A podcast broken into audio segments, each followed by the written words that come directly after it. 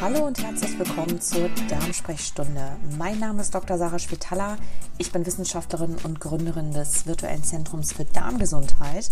Bei mir im Podcast gibt es wissenschaftlich basiert und unabhängig neue Erkenntnisse und Fakten rund um den Darm, das Darmmikrobiom und Ernährung. Offensichtlich geklärt. Ich bin sehr glücklich. Ähm, ganz kurz zu mir. Mein Name ist Dr. Sarah Spitalla. Ich bin Wissenschaftlerin und habe gerade ein Buch veröffentlicht, Das Mikrobiom-Komplott. Und daraus möchte ich heute vorlesen. Ähm, in dem Buch geht es ähm, darum, dass ich, oder ich habe mich in diesem Buch mit der Fragestellung beschäftigt, warum der Großteil unserer heutigen Erkrankungen auf chronische Erkrankungen zurückgeht, warum wir ähm, alle so einen hohen Krankenstand haben und einen wachsenden Krankenstand haben, ob es Krebserkrankungen sind oder auch andere chronische Erkrankungen. Und es ähm, stellt sich dabei heraus, oder die Studienlage ist so weit, dass ähm, der Großteil, dass herausgefunden wurde, dass der Großteil dieser Erkrankungen auf Ernährung zurückgeht oder auf die falsche Art der Ernährung zurückgeht. Ähm, und im Wesentlichen geht es hier um zwei Punkte, die ich halt in diesem Buch ähm, explizit ähm, analysiere anhand von über 400 Quellen. ähm, und zwar ist das eine, dass sich unsere Ernährungszusammenstellung sehr stark verändert hat. Also das, was wir auf den Teller legen, ist heute etwas anderes als das, was wir noch vor 70 Jahren ähm, gegessen haben. Und dann kommt dazu, also wir haben hier eine starke Verschiebung und dann kommt noch dazu, dass die Art der Lebensmittel insbesondere sehr stark sich verändert hat. Und zwar durch, ähm, ja, durch die, durch industrielle Prozesse. Wir haben also heute einen Großteil von industriellen Lebensmitteln auf dem Teller, ungefähr 50, 70 Prozent. Schon allein, wenn man in den Laden geht, sieht man das Angebot. Und äh, so entsprechend kaufen die Leute ein. Und ähm, es stellt sich einfach immer mehr heraus anhand der Studienlage aus den letzten 30, 40 Jahren, ähm, dass das der Großteil oder der größte Risikofaktor ist, um heute eine Krankheit zu bekommen. Und ähm, die, das ganze Problem an der Sache ist, ähm, oder die Frage, die das Buch im zweiten Teil vor allem beantwortet, ist, wie konnte es überhaupt so weit kommen? Ähm, warum ist es überhaupt erlaubt? Also warum kann man sowas kaufen? Oder warum denken wir eigentlich, dass wir uns gesund ernähren, wenn wir in den Laden gehen? Und da geht es im, zum Großteil darum, dass sich das Ernährungs-, unser ganzes Lebensmittelsystem verändert hat. Es ist im Grunde manipuliert. Es ist manipuliert durch, ähm, durch Lebensmittelindustrien und ähm, durch äh, diverse komplexe oder Verflechtungen, die sich hier mit Politik ähm, ergeben haben und die im Grunde alle Lebensbereiche betreffen. Ja, ob es die Wissenschaft ist und äh, wissenschaftliche Studien sind, die im weitesten Sinne verwässert werden, dadurch, dass halt Lebensmittelindustrien natürlich selber Studien machen, die dann zu einem bestimmten Ziel kommen ähm, aber natürlich auch Ernährungswissenschaftler oder Ärzte, ähm, genauso wie offizielle ähm, Organisationen bis hin zur WHO oder der Europäischen Sicherheitsbehörde oder der FDA. Also wir haben hier wirklich ähm, großes, ein großes Geflecht aus manipulativem Netzwerk, was im Wesentlichen gesteuert wird durch Industrien, durch Kapitalisierung von Lebensmitteln. Und das Ganze führt natürlich dazu, dass man im Lebensmittelladen, wenn man da einkaufen geht, zum Großteil auch diese Produkte findet, ob die jetzt dann gesund sind oder nicht. Aber es ist legitimiert, die zu verkaufen und es ist auch legitimiert, da drauf zu schreiben, dass es gesund ist oder beziehungsweise ein Label da drauf zu kleben, was uns suggerieren soll, dass es gesund ist. So, und dadurch kam es dann zu diesem, naja, zu dieser Verschiebung, sage ich mal, auf unserem, auf unseren Tellern. Wir essen im Wesentlichen zu wenig von dem wirklich Wichtigen, was unser Körper eigentlich wirklich braucht und vor allem auch unser Mikrobiom braucht, weil das ist nämlich ein sehr, unser Darmmikrobiom, ein sehr zentrales Organ in unserem Körper, was sämtliche Vorgänge in unserem Körper steuert, schon angefangen von unserer Entwicklung, ob es das Gehirn ist, der Darm selber oder alle anderen Organe auch und natürlich eben auch die Erhaltung unserer Gesundheit gewährleistet. Und darum geht es in diesem Buch. Welchen Effekt haben diese Lebensmittel und die Art der Zusammenstellung, wie wir heute unsere Lebensmittel zusammenstellen, auf unser Mikrobiom, auf unseren Körper? Warum werden wir dadurch krank? Und wie konnte es überhaupt so weit kommen? Ja, und am Ende geht es natürlich darum, zu durchblicken, zu durchschauen und sich einfach ähm, bewusst zu machen, dass wir anders einkaufen können. Wir haben ja die Wahl. Ne? Wir können ja trotzdem uns entscheiden, gesund zu essen. Das geht auch trotzdem noch. Aber wir müssen eben natürlich die ganzen Faktoren kennen. Einerseits die Risikofaktoren selber, die molekularen Risikofaktoren. Ja, also wie wirkt das Ganze auf unseren Körper, wenn ich was Bestimmtes kaufe und das dann esse? Ähm, oder beziehungsweise auch, wenn ich durch den Laden gehe oder mir auch ähm, Instagram anmache oder einen Fernseher anmache oder ein Radio, ja, was, was prasselt da auf mich ein? Also es geht ja auch um Konsumentenmanipulation, es geht um Werbemaßnahmen. Also wir haben hier wirklich eine sehr vielschichtige Form von ähm, Manipulation. So. Und damit legen wir jetzt eigentlich schon los, würde ich sagen. Das war so ein ganz kurzer Wrap-up, worum es so in diesem Buch geht. Ähm, und wie gesagt, alle Quellen könnt ihr dazu auch ähm, nachschlagen in meinem Buch. Und ähm, genau, im Wesentlichen gliedert sich das Buch eigentlich in zwei Teile. Wir haben halt im ersten Teil so ein bisschen, erzähle ich halt, ähm, was eigentlich das Problem der Welt ist, warum wir alle und auch des Gesundheitssystems und des Lebensmittelsystems und ähm, warum wir alle chronisch krank werden. Ja, also was machen die Lebensmittel? Und im zweiten Teil geht es dann eben darum, was passiert eigentlich da genau wie konnte es so, so weit kommen? Und ähm, am Ende geht es dann natürlich darum, was kann man eigentlich machen? Ja, wie kann man sich heute vor chronischen Krankheiten schützen und wie kann man sich selbst ähm, oder möglichst achtsam durch den Laden gehen, ohne oder durch die Welt gehen, ohne sich manipulieren zu lassen ähm, von, von jedem Etikett, was da steht, vegan oder nachhaltig oder klimaneutral. Ja, genau.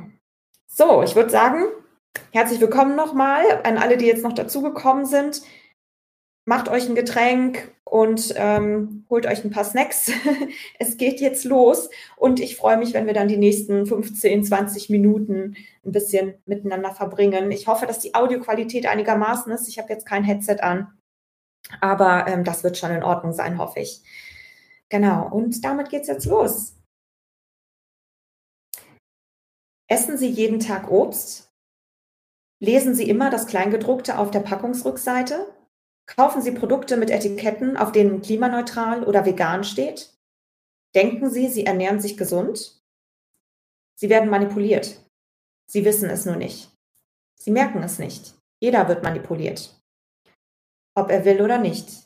Alles, was wir in unsere Köpfe, Bäuche und schließlich in unseren Körper lassen, hat eine Wirkung auf uns, manipuliert uns, psychologisch und biochemisch kurzfristig und dauerhaft. Wir entscheiden, ob wir gesund bleiben. Theoretisch. Die Welt ist krank. Es hat noch nie einen so hohen Prozentsatz an chronisch kranken Menschen gegeben. Und es werden immer mehr. Wir haben weltweit den höchsten chronischen Krankenstand in der Geschichte der Menschheit erreicht. Doch wie konnte es so weit kommen? Es ist unser Essen.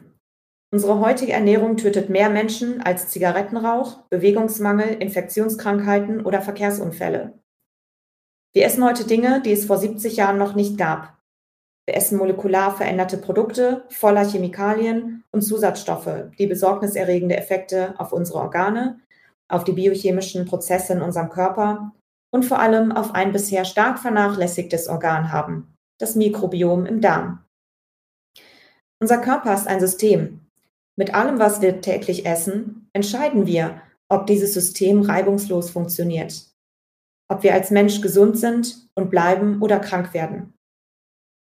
Ernährung ist unsere mächtigste Waffe im Kampf gegen alle chronischen Krank Krankheiten. Aber unsere Ernährungsentscheidungen werden täglich manipuliert. Die chronisch kranken Körper in unseren Gesellschaften sind die Beweismittel der, der jahrelangen sukzessiven Machterweiterung der Lebensmittelindustrien. Diese Industrien haben in den vergangenen 60 Jahren das Steuer unseres gesamten Lebensmittelsystems an sich gerissen und definieren heute wie in Zukunft, was wir täglich auf dem Teller haben. Sie kontrollieren alles. Unsere Kaufentscheidungen im Supermarkt, das Angebot, die Medien, Politik und Gesetze, Ernährungsrichtlinien, wissenschaftliche Studien, Ackerland, Art und Anbau von Lebensmitteln, Logistik, Produktion, Behörden und die WHO. Die Kontrolle der Lebensmittelindustrien reicht bis in jeden Winkel der Welt. Ich möchte Sie daher mitnehmen auf eine Reise hinter die Kulissen der Mikrobiomforschung und der wissenschaftlichen Studien, in die Labore der Lebensmittelindustrien, auf die Sofas der deutschen, europäischen und internationalen Polit Politiker, an die Konferenztische der EU-Behörden und Fachgesellschaften, in die Meetings der Europäischen Lebensmittelsicherheitsbehörde und der Weltgesundheitsorganisation, zu den geheimen Planspielen der Thinktanks mit Politikern, Investoren und Lebensmittelkonzernen, auf die Höfe der Bauern, auf die Straße zu Demonstranten und in die Psyche der Menschen. Die Fragen, die mein Buch zu beantworten versucht, lauten unter anderem, wie ist es so weit gekommen? Wie genau können Lebensmittel krank machen? Wie können wir die steigende Anzahl an chronischen Krankheiten aufhalten? Was können wir in Zukunft dafür tun, jeder für sich, aber auch für seine Familie, aber auch wir als Gesellschaft? Mein Buch ist ein Aufruf zu mehr Achtsamkeit im Alltag. Achtsamkeit für die Umwelt, Achtsamkeit für seine Gesundheit. Alles, was man isst, hat einen Effekt auf den Körper und auf den Planeten. Jeder Einkauf trägt zum aktuellen System bei. Jeder Verbraucher kann selbst wählen, was und wie der Effekt ausfallen soll, gut oder schlecht. Wir müssen nur Bescheid wissen. Wenn wir bewusste Entscheidungen treffen, verändern wir jeder im Kleinen die Welt und beeinflussen damit kollektiv als Revolution von unten das Angebot im Supermarkt. Das ist die Macht der Konsumenten, jedes einzelnen Bürgers, jedes Menschen, der isst. Unsere chronisch kranke Welt. Heute werden in der Europäischen Union 84 Menschen bei einem Autounfall zu Tode kommen, 90 an einer Infektionskrankheit sterben, 151 Menschen werden Selbstmord begehen und 3594 Menschen sterben an ernährungsbedingten Erkrankungen. Heute ist ein guter Tag, um Leben zu retten. Mit diesem Satz ist Dr. Shepard aus Grace Anatomy berühmt geworden. Er gilt aber nicht erst im OP-Saal. Nicht erst dann, wenn es schon fast zu spät ist. Jeder Mensch auf dieser Welt kann sich selbst retten. Und zwar dreimal täglich, ganz einfach mit Messer und Gabel. Jedes Jahr sterben 41 Millionen Menschen an den Folgen chronischer Krankheiten. Das sind über 70 Prozent aller Todesfälle weltweit. Und die allermeisten dieser Todesfälle gehen auf das Konto von falscher Ernährung. Es ist fast, als würde jährlich ein ganzes Land in der Größenordnung von Österreich an Herz-Kreislauf-Versagen, Schlaganfällen oder Krebs aussterben. In einem Bericht warnte die Weltgesundheitsorganisation WHO bereits 2004 vor einer globalen Katastrophe. Aufgrund veränderter Ernährungs- und Lebensgewohnheiten sind ernährungsbedingte Krankheiten einschließlich Adipositas, Diabetes mellitus, mellitus Typ 2, Herz-Kreislauf-Erkrankungen, Bluthochdruck und Schlaganfall sowie verschiedene Formen von Krebs, sowohl in Entwicklungs- als auch in Schwellenländern zunehmend bedeutende Ursachen für gesundheitliche Einschränkungen im Alltag, Krankschreibungen und vorzeitigen Tod. Wenn keine geeigneten gesundheitspolitischen Maßnahmen ergriffen werden, wird sich die Problematik wahrscheinlich auch auf zukünftige Generationen übertragen. Die Welt ist chronisch krank. Es ist die größte internationale Epidemie seit dem Zweiten Weltkrieg. Die meisten Lebensjahre verlieren wir, da, verlieren wir durch Krebs, Schlaganfälle und Herz-Kreislauf-Erkrankungen oder Verdauungserkrankungen. Ohne konsequente Maßnahmen werden die Krebsfälle bis 2035 schätzungsweise um fast 25 Prozent ansteigen und damit zur häufigsten Todesursache in der EU werden, warnte die Europäische Kommission in einer Pressemitteilung Anfang 2021. Die meisten Darmkrebserkrankungen sind nicht genetisch bedingt. 90 Prozent entstehen durch den individuellen Lebensstil und durch Risikofaktoren, die wir im Laufe unseres Lebens anhäufen. Das sind die Gene, heißt es oft, aber das trifft nur auf, den, auf höchstens 10 bis 30 Prozent aller Krebsfälle zu. Zu dem Schluss kam eine 2016 im führenden Wissenschaftsjournal Nature veröffentlichte Studie. Sie bestätigt die Beobachtungen aus zahlreichen Bevölkerungsstudien der letzten Jahre. Darmkrebs gilt als einer der deutlichsten Marker für den epidemiologischen und ernährungsbedingten Wandel, wobei die Inzidenzraten zusammen mit anderen Krebsraten, die mit dem westlichen Lebensstil in Verbindung stehen, zunehmen. So auch der World Cancer Research Fund. Im Westen freuen wir uns, dass sich Darmkrebs bei den über 50-Jährigen trotz weltweiten Höchststandes stabil eingependelt hat und zumindest nicht ansteigt. Aber es zeichnet sich seit kurzer Zeit leider ein anderer bedenklicher Aufwärtstrend ab, den keiner hat kommen sehen. Die Diagnose Darmkrebs bekommen heutzutage deutlich mehr junge, unter 50-jährige Menschen schon. Die Prognosen sind bedenklich. Wissenschaftler gehen von einer Verdopplung der Darmkrebsfälle bei 20 bis 34-Jährigen bis zum Jahr 2030 aus. Das ist ungewöhnlich, eine völlig neue Entwicklung. Studien versuchen seit kurzem diesem Trend auf die Spur zu kommen und haben bisher bereits einige Kandidaten identifiziert, die das Risiko für Darmkrebs schon in jungen Jahren nahezu verdoppeln können. Dazu zählen eine tägliche Ration zuckersüßer Getränke, Übergewicht und die ernährungsbedingte Stoffwechselerkrankung Typ 2 Diabetes. Schon 2017 hatte die Vereinigte Europäische Gastroenterologie daher in einer Pressemitteilung die europäische Gesundheitspolitik dazu aufgerufen, die Darmkrebsfrüherkennung bereits ab 45 Jahren zum Standard zu machen. Die neue Entwicklung scheinen die Krankenkassen nicht mitbekommen zu haben. Noch immer bezahlen sie erst für Menschen ab 50 alle zehn Jahre eine Darmspiegelung.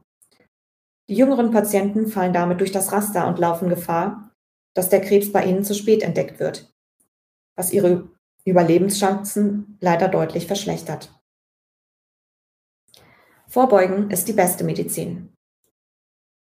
Der wissenschaftliche Konsens ist, dass wir 80 Prozent aller Herzinfarkte und Schlaganfälle, die Nummer 1 Killer der heutigen Menschheit, mit einfachen Tricks im Alltag ganz natürlich vermeiden könnten. Auch über 60 Prozent aller Darmkrebsdiagnosen würde es nicht geben, wie die internationale wissenschaftliche Organisation World Cancer Research Fund im Jahr 2021 noch einmal belegen konnte. Die Tipps der, des äh, World Cancer Research Fund lauten mehr Bewegung und eine ballaststoffreiche, fleischarme Ernährung. Zu gut, zu unspektakulär, zu einfach. Vorbeugen ist die beste Medizin. Vorbeugen heißt, man ist selbst jeden Tag aufs Neue gefordert, sich um seine Gesundheit zu kümmern, damit man auch in Zukunft gesund bleibt. Ein alter Hut, der jetzt wieder in wird, werden sollte. Gesundheit ist ein Menschenrecht. Warum wird es den meisten aber immer noch verwehrt? Heute macht uns die Weltgesundheitsorganisation oder heute macht uns die Weltgesundheitsorganisation eine düstere Prognose. Sie geht davon aus, dass sich weltweit bis 2030 die Anzahl chronisch kranker Menschen und Krebsdiagnosen im Vergleich zu 2008 weltweit drastisch erhöhen werden. Schon jetzt erkranken laut Schätzungen des Zentrums für Krebsregisterdaten mehr als zwei von fünf Frauen und jeder zweite Mann in Deutschland an Krebs. Obwohl westliche Regionen wie Europa und Länder wie die USA bereits einen sehr hohen Krankenstand haben, gehen Wissenschaftler trotzdem in den nächsten Jahren von bis zu 60 Prozent mehr Betroffenen aus. Entwicklungs- und Schwellenländer haben noch nicht das bedenkliche Krankheitsniveau des Westens erreicht, ziehen aber seit einigen Jahren gewaltig nach. Hier rechnet die WHO mit bis zu 82 Prozent mehr chronisch Kranken als noch vor zehn Jahren. Ein großer Teil dieser chronischen Erkrankungen ist vermeidbar, wenn die vier stärksten Lebensrisikofaktoren vermindert werden. Rauchen, Bewegungsmangel, schädlicher Alkoholkonsum und ungesunde Ernährung, mahnt die WHO.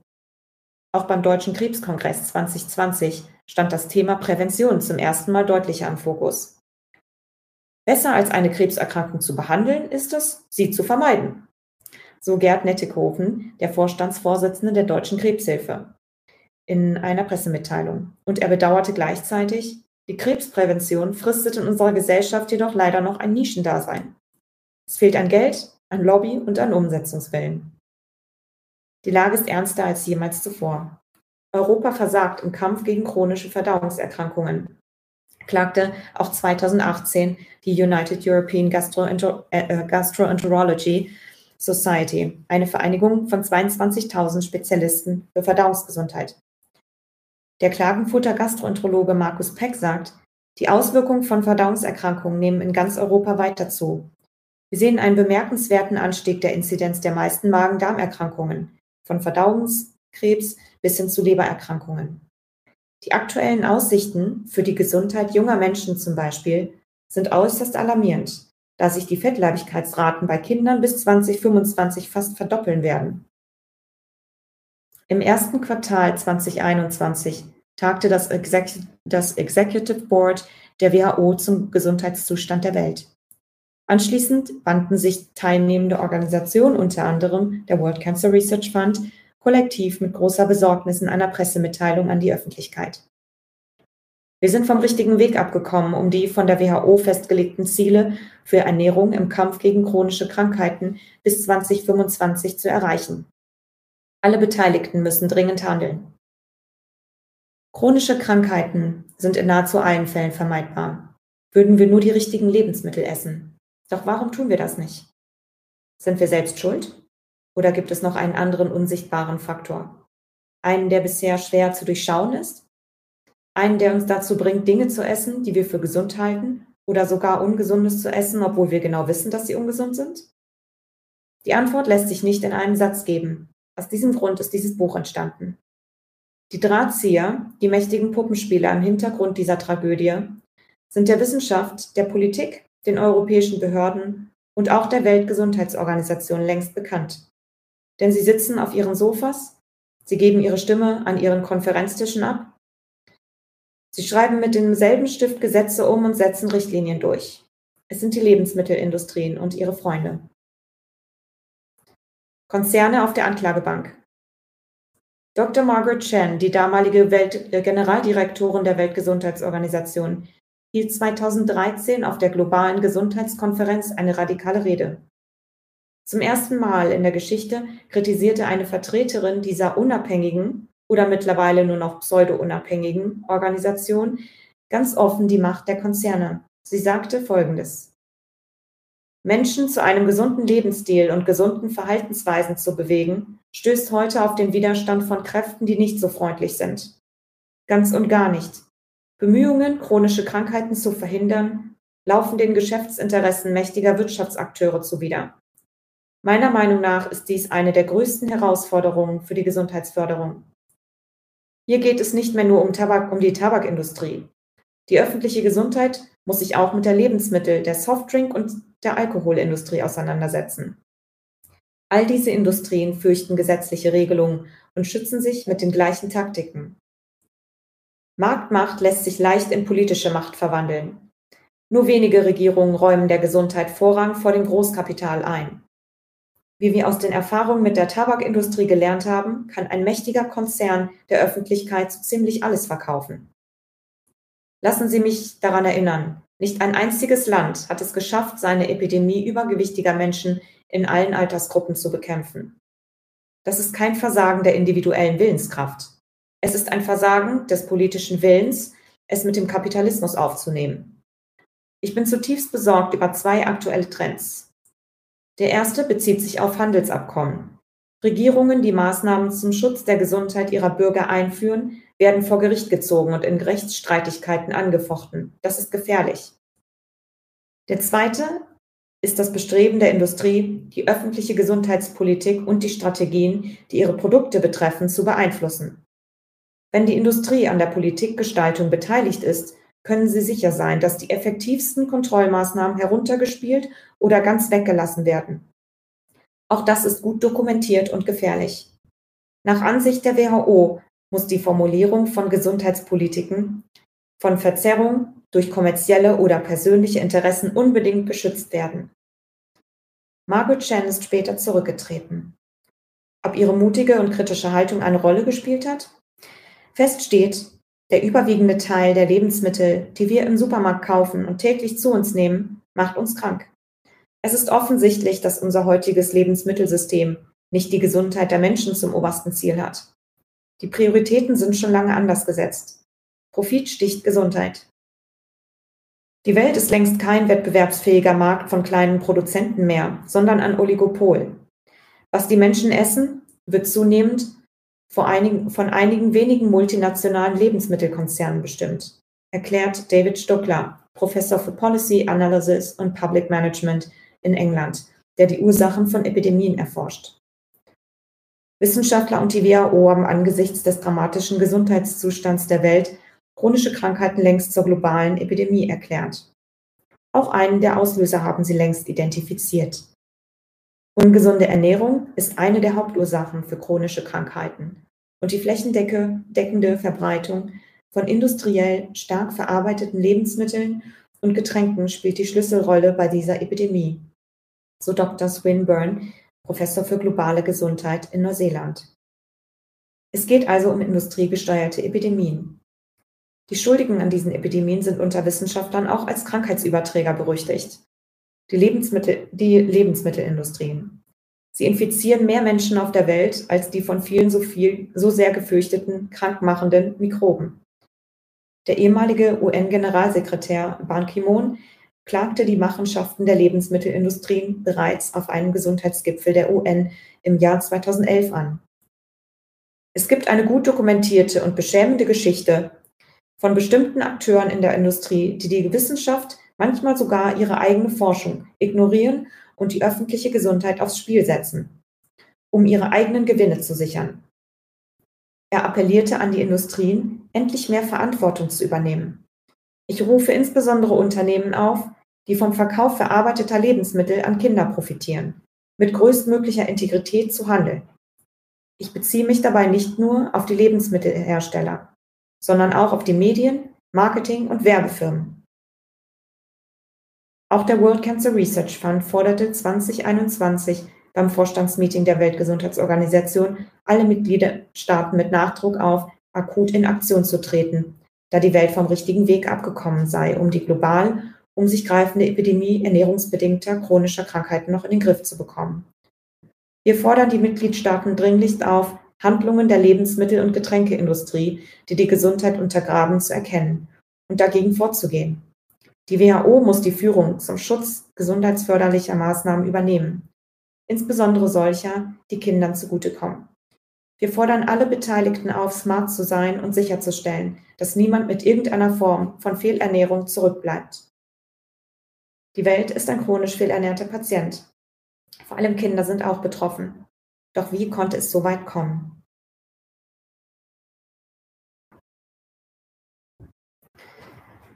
So, das war ein kleiner Einblick. Das war das ähm, erste Kapitel in meinem Buch.